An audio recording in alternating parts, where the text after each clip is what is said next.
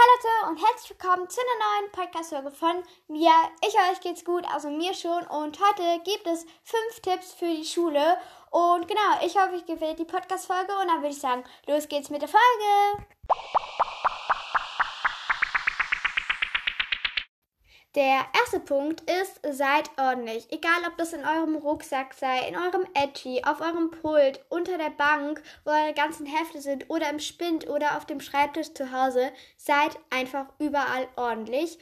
Und ich finde, es ist auch mega wichtig, dass man sich überhaupt konzentrieren kann, weil wenn auf eurem Pult in der Schule alles nur rumfliegt, die Stifte, die ganzen Blätter, die Hefte, da kann ich mich nicht konzentrieren. Und da könnt ihr doch so schöne Stapel machen, zum Beispiel die ganzen Stifte, wo ihr benutzt habt, wieder zurück ins Etui machen, ähm, die Blätter auf einen Haufen und die Hefte auch auf einen Haufen machen. Dann habt ihr nämlich wieder voll die Übersicht und könnt euch auch besser konzentrieren.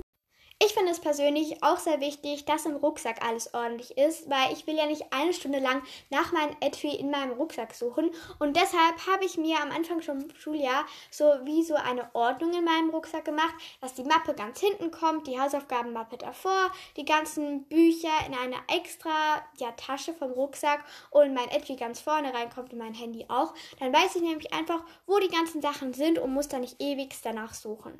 Im Etui ist es auch sehr wichtig, dass ihr Ordnung hält und nicht ewig nach dem passenden Stift suchen müsst.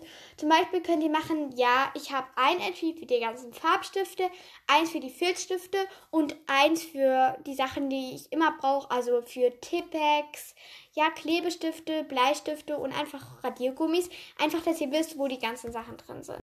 Natürlich ist es auch wichtig, dass eure Heftanträge ordentlich sind, weil sonst findet ihr nie mehr, was wo war. Zum Beispiel schreibt ihr den einen Titel oben in die Ecke rein und die Sachen, die dazukommen, also der Eintrag, schreibt ihr unten in die Ecke rein. Dann wisst ihr nicht, wo der Eintrag jetzt zu welchem Titel gehört, weil ich dann zum Beispiel noch einen Eintrag auch auf dieser Seite mache. Und dann kommt man komplett durcheinander, wo jetzt was war. Und wenn man dann zu Hause was lernt, ist es auch nicht so gut. Und so kommen wir jetzt auch schon zum nächsten Punkt. Und zwar zu schönen Überschriften oder Hefteinträgen. Also ich habe jetzt angefangen in der sechsten Klasse wirklich meine Überschriften so schön zu gestalten mit verschiedenen Farben und ich finde, es ist auch sehr wichtig, dass man das schön gestaltet und nicht nur so mit Bleistift was hinmalt, also besser gesagt hinschreibt und das dann gar nicht schön ist und dann hat man auch nicht so eine Motivation zu lernen. Ich weiß, es sagen ganz viele, aber ich finde, es stimmt halt wirklich. Wenn ich hier sowas anschaue, das nur mit Bleistift oder Tinte geschrieben ist, dann habe ich keine Motivation zum Lernen und wenn ich den Titel richtig schön mit Farbe geschrieben habe, habe ich viel mehr Motivation, etwas zu lernen. Und ich zeige euch jetzt mal die Stifte, die ich immer so in der Schule dabei habe. Das soll keine Werbung sein für die ganzen Marken, aber ähm, ich wollte euch einfach so eine kleine Inspiration geben, falls ihr auch schöne Überschriften machen wollt. Und zwar habe ich einmal von Stabilo diese Fallenlerner dabei. Da habe ich die Pastellfarben in meiner Schule mit. Und ich finde die einfach mega gut, weil die auch nicht so verlaufen, so wenn man was schreibt. Und genau die habe ich immer dabei. Dann habe ich immer einen schwarzen Feinliner noch dabei, weil ich finde, wenn man zum Beispiel mal bei einem Vortrag was noch überschreiben muss. Da muss man immer die anderen fragen, ob sie einen dabei haben. Deshalb habe ich immer noch einen dabei. Und ich habe immer noch solche von Stabilo Boss Textmarker dabei, weil man unterstreicht oder überstreicht ja manchmal auch so den Titel mit Textmarkern oder streicht sich was im Text an. Und dafür habe ich dann immer diese Stabilo Boss Textmarker.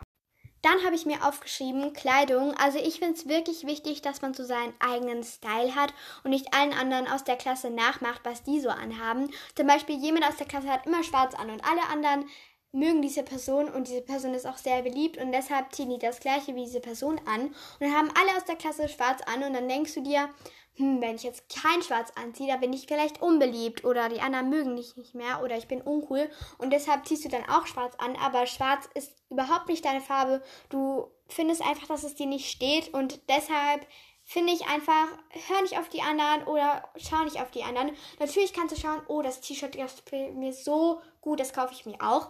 Aber ich finde, es ist trotzdem wichtig, dass du so deinen eigenen Style hast. Ja, ich mag zum Beispiel Pastellfarben. Egal, ob alle anderen schwarz anhaben, ich ziehe jetzt Pastellfarben an. Und genau das finde ich sehr wichtig.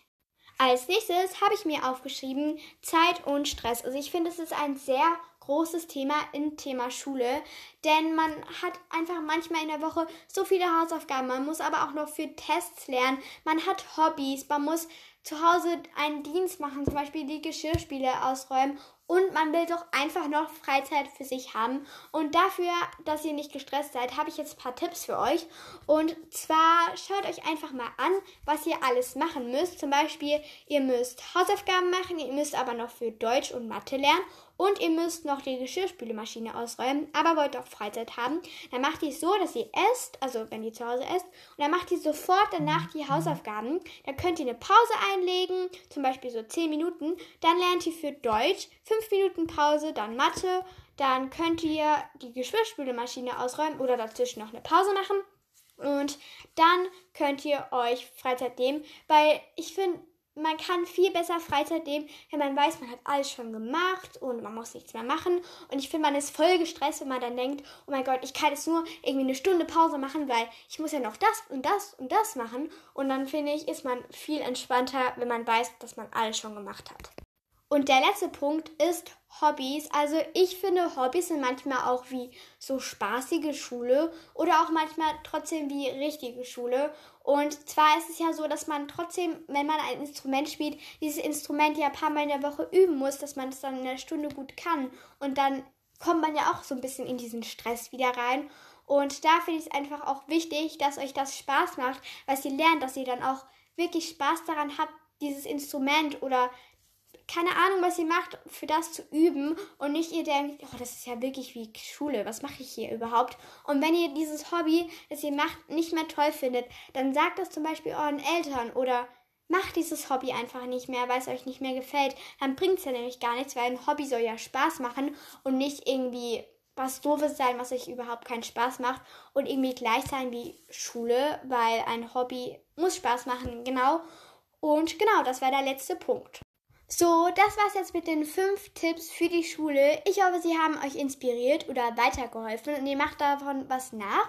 Und genau, wenn ihr davon was nachmacht, dann schreibt es mir gerne in die Kommentare. Und jetzt habe ich noch einen Aufruf an euch. Und zwar haben wir die 31.100 Wiedergaben geknackt. Ich finde das so krass, Leute. Ein riesengroßes Dankeschön geht an euch alle da draußen raus, die immer meinen Podcast hören. Und genau dafür mache ich natürlich ein 30k-Special oder wenn wir es dann schon haben, ein 35.000k-Special. Und ja, 35.000k, Entschuldigung. Ich meinte 35.000 Wiedergaben-Special. Und genau dafür will ich ein QA machen. Und ich würde mich mega freuen, wenn ihr mir Fragen für ein QA in die Kommentare schreibt.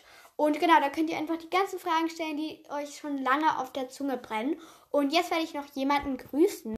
Und zwar grüße ich die liebe Lina. Sie hat geschrieben, ich liebe deinen Podcast. Du bist so etwas Besonderes und du bist jeden Tag mein Idol. Kannst du mich bitte grüßen? Dein größter Fan, Lina. Also einfach ein riesengroßes Dankeschön geht schon mal an dich raus, dass du einfach die ganzen netten Sachen geschrieben hast. Und natürlich kann ich dich grüßen. Ganz liebe Grüße gehen an dich raus, Lina. Und genau, das heißt jetzt mit der Podcast-Folge. Ich hoffe, sie hat euch gefallen. Und dann würde ich sagen, tschüss, bis zum nächsten Mal.